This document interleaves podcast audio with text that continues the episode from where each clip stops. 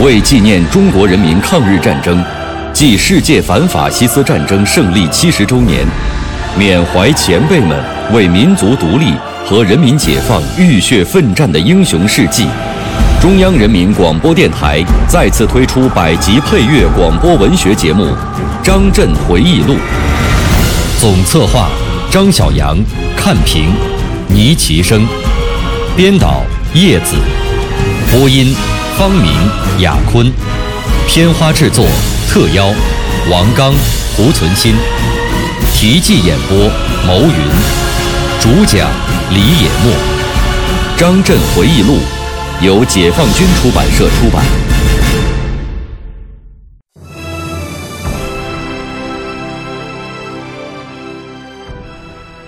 张震在军事学院学习的这个戏，成为我军历史上第一个将军系。三年的学习有苦有甜，何况这些将军们都已过不惑之年，在打了多年仗之后，能够进高等军事学府深造，真是不易。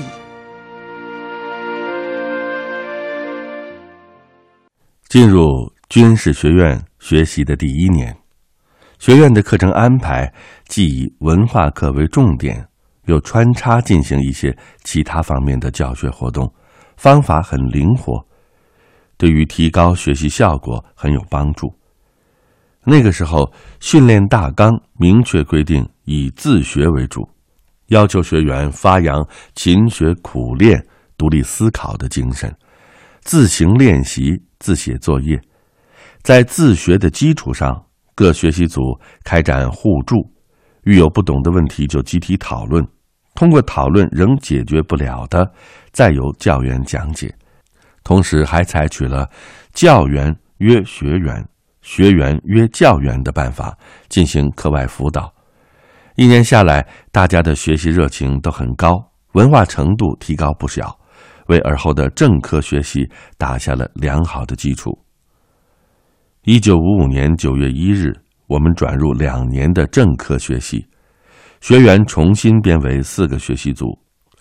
刘院长亲自抓训练计划的制定，他要求我们在深入研究苏联军事科学和毛泽东军事著作的基础上，深入研讨战役法，研究战役中各兵种的使用问题。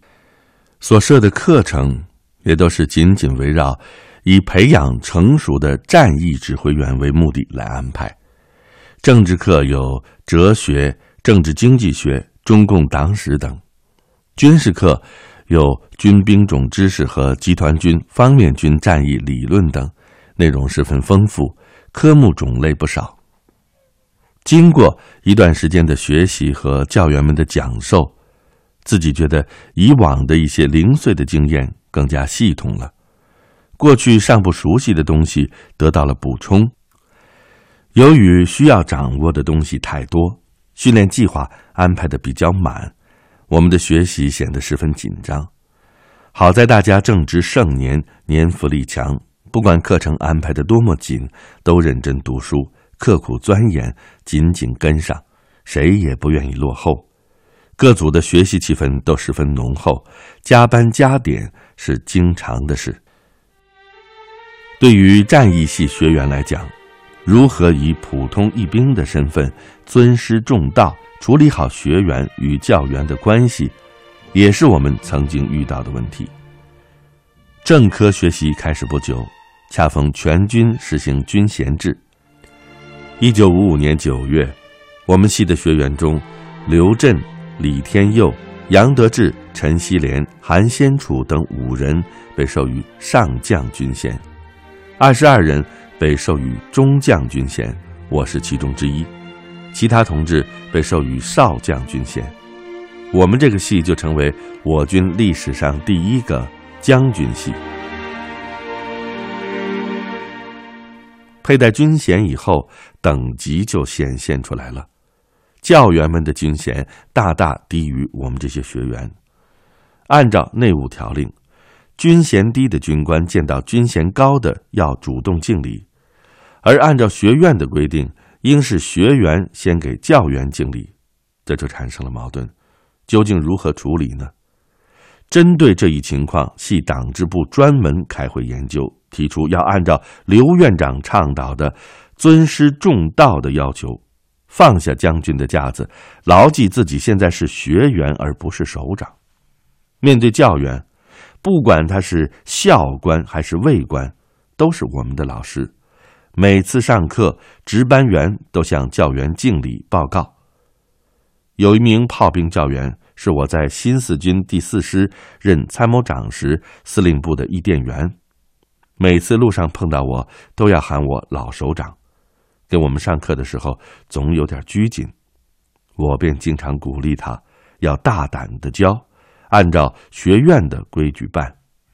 我也时常提醒自己，注意尊重人家，学习中遇到问题就及时向他请教。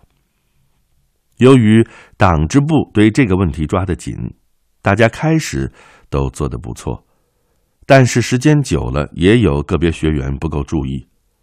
有一次，一位空军上尉教员讲授空军技术，讲的还算不错。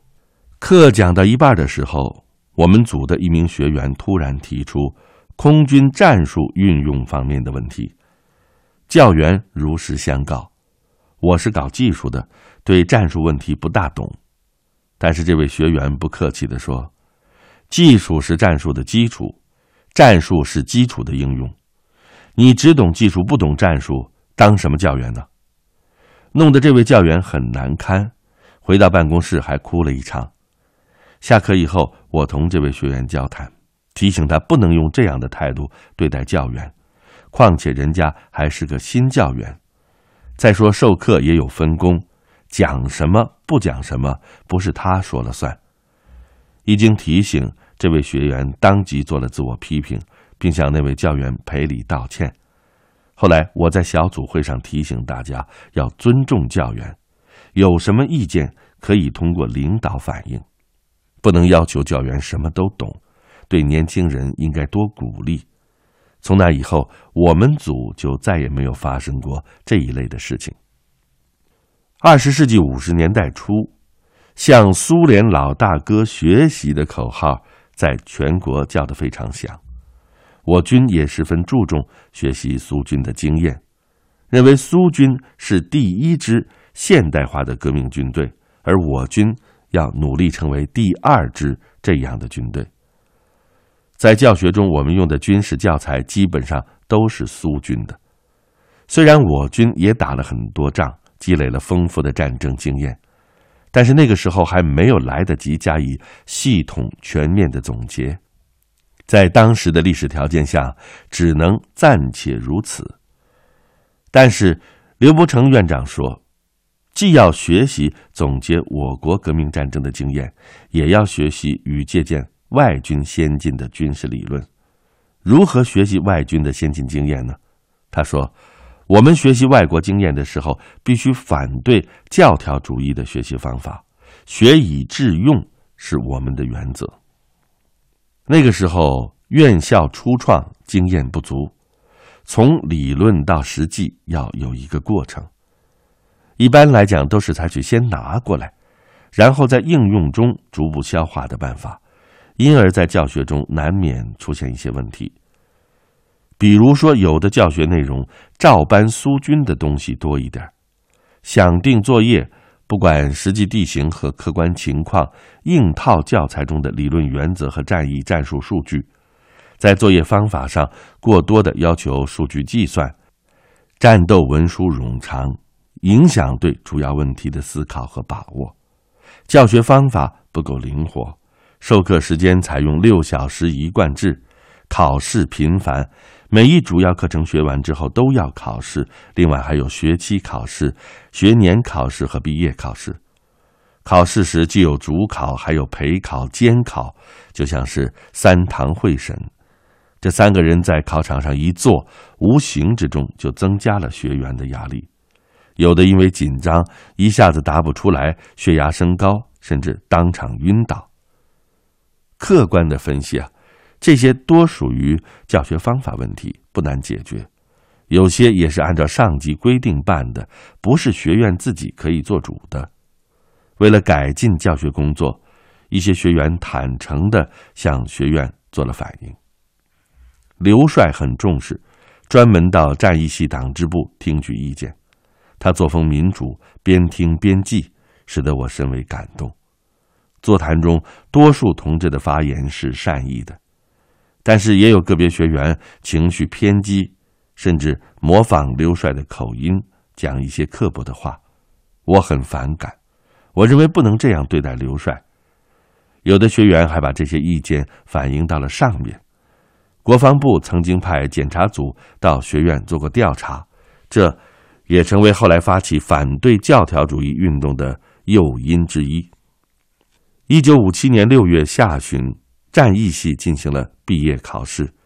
不久，国防部长彭德怀签署命令，军事学院战役系五十二名学员毕业考试及格，准予毕业。七月五日，学院举行战役系毕业典礼。当我们手捧毕业证书的时候，心里都很激动，掩饰不住兴奋之情。三年学习。有苦有甜，何况我们都已经过了不惑之年，在打了很多年仗之后，能够进高等军事学府深造，真是不易。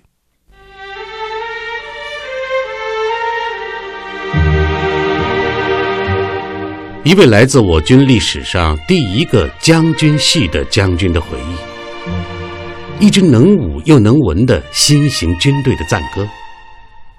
鹰击长空，鱼翔浅底，万类霜天竞自由。他在军事学院的十五年里，兢兢业业。我是王刚，我是蒲存昕，您正在收听的是《张震回忆录》第七章《军事学院十五年》，题记演播：牟云，主讲人李野墨。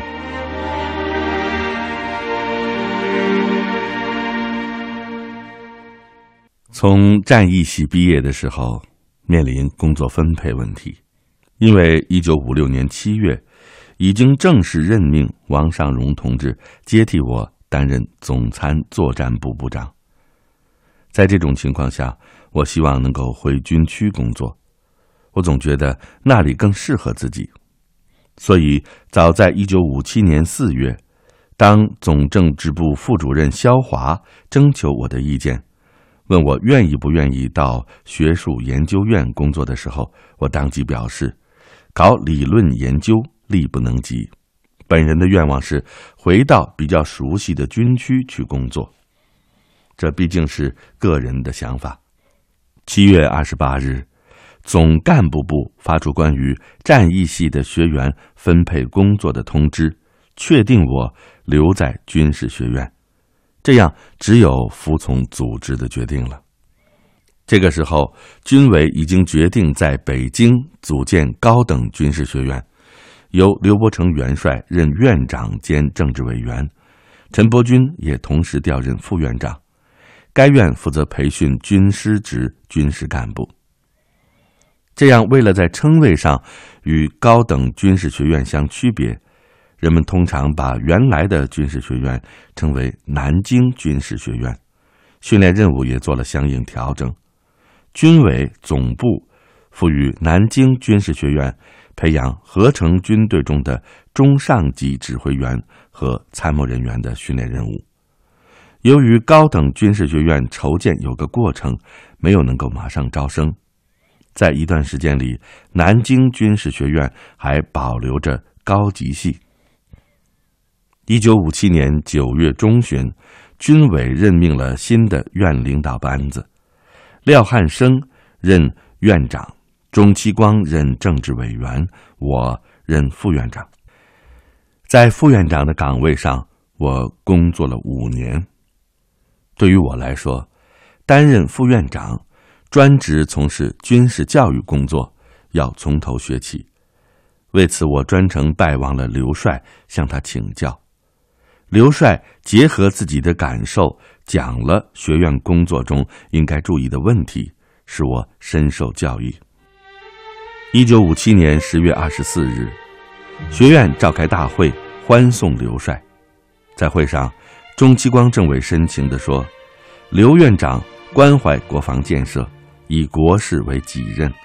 六十岁高龄，常带头学习，且战略眼光远大，常以有备无患，干部应向科学进军，学多学深一点做号召。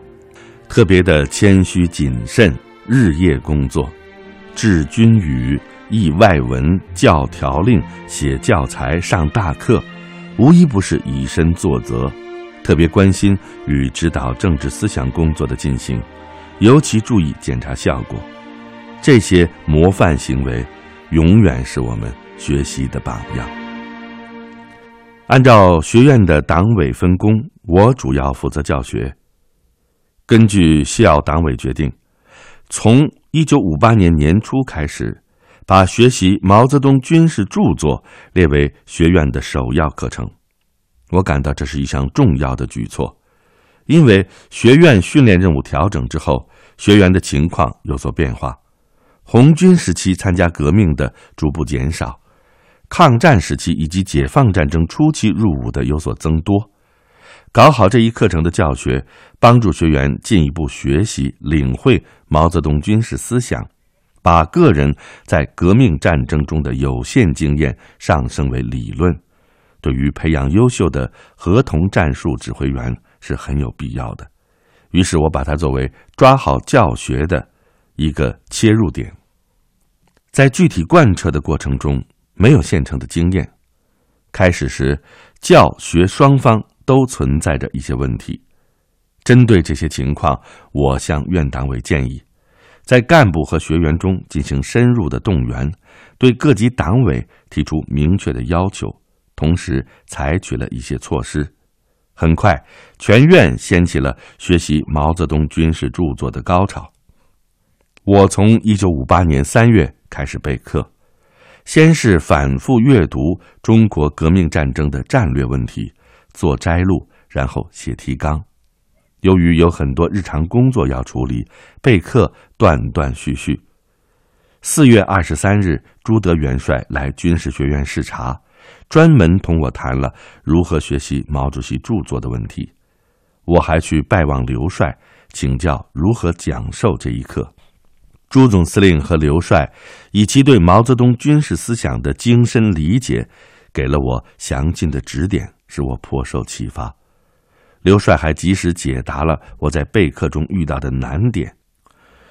五一节过后，我依照刘帅的指示，对拟就的讲课草稿进行修改，并且再读毛主席的《论持久战》《中国共产党在民族战争中的地位》《战争和战略问题》等著作。因为毛主席的军事著作很多。只有系统学习、融会贯通，才能真正领会毛泽东军事思想的真谛。我有一个体会：对毛主席的著作，隔一段时间读一遍，总会有新的认识和启迪。五月九日，我登台讲授学习中国革命战争的战略问题。听课的人员中，除了情报系第四期学员外，还有南京军区战史编写组的同志和高等军事学院来此授课的教员。随后，我又分别向基本系第四期一二三班学员讲授这一课，并且到教员训练班解答疑难问题。当时也有其他单位约我去讲的。在这个基础上，逐步形成了学习毛主席中国革命战争的战略问题的讲稿，有五万多字，是我讲课的时候由速记员金荣记录整理的。我又对记录稿进行了认真的校正审定，最终形成这篇讲稿，花费了不少的时间和精力。期间，战史教研室的同志们给了很多的帮助，我十分的感谢他们。那个时候，在课堂上专题讲授毛泽东的军事著作还刚刚开始，讲什么、怎样讲，总觉得底数不多，唯恐讲不好。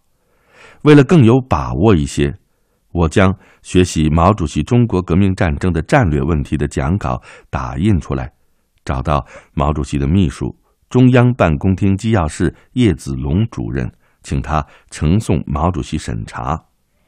后来，子龙同志告诉我说，毛主席太忙了，讲稿没有送给他，有问题你们自己解决吧。讲稿虽然没有送到毛主席手里，但是在我这儿算是备了案了，心里总觉得踏实了一些。同时，我还把讲稿送给刘帅，请他指正。当时刘帅在上海养病，他抱病审读，并亲笔复信，说因身体状况欠佳，需间断的、重复的读，耽误了一些时间，妨碍了其他同志的阅读，抱歉之至。刘帅的关爱使我十分感动，也十分不安。与此同时，我还将讲稿送总政宣传部审查。他们于九月十六日回信，指出若干问题，我又做了修改。一九五八年底，学院将我的讲稿作为未定稿签印成册，在正文前面，我写了简短的几句话，说明这是根据几次讲课综合整理的，错误之处在所难免，唯恐有损主席原意，心神不安，踌躇颇久。决以未定稿先行复印，在本院范围内展开研究，拜能达到掌握主席原著精神与实质，又能以这一思想武器来研究指导今后保卫祖国、反对侵略战争，则为甚幸。这就是我的心愿。一九五九年一月下旬，我又给高级系第四期、基本系第五六期。情报系第五期的学员继续讲授这一课。听课的除了学员之外，还有不少教员和在职干部。南京军区和海军学院也来了一些同志。三月初，我还分别给合同指挥系二部六个班讲授了这一课。按照授课要求，讲稿要印发学员，结果这个讲稿不胫而走，传到了院外。有的军区得到后还翻印下发部队，谁知道这竟然成了一个问题。总政治部工作组到学院检查工作，曾经为此责难我，说把讲稿大量印发全军是不妥的。他们查了一下，结果有的是学员自行带回部队的，有的是部队找学院有关部门索要的，确实与我无关。这方面的问题就不好追究了。于是便在内容上做起了文章，在内部刊物上指责我的讲稿中有些观点不对，并且强调对毛泽东军事思想只能提学习，不能提研究。当时我的态度是，讲稿中有什么问题可以提出批评，也可以摆在桌面上讨论，但是那个时候已经不是这种气氛了。我始终认为。对于毛泽东军事思想的学习、研究、宣传、运用，是一个密不可分的有机整体，也是一个相互关联的过程，不能够把它们割裂开来，更不能将其对立起来。所以我坚信自己的做法没有什么错，依旧该怎么干就怎么干。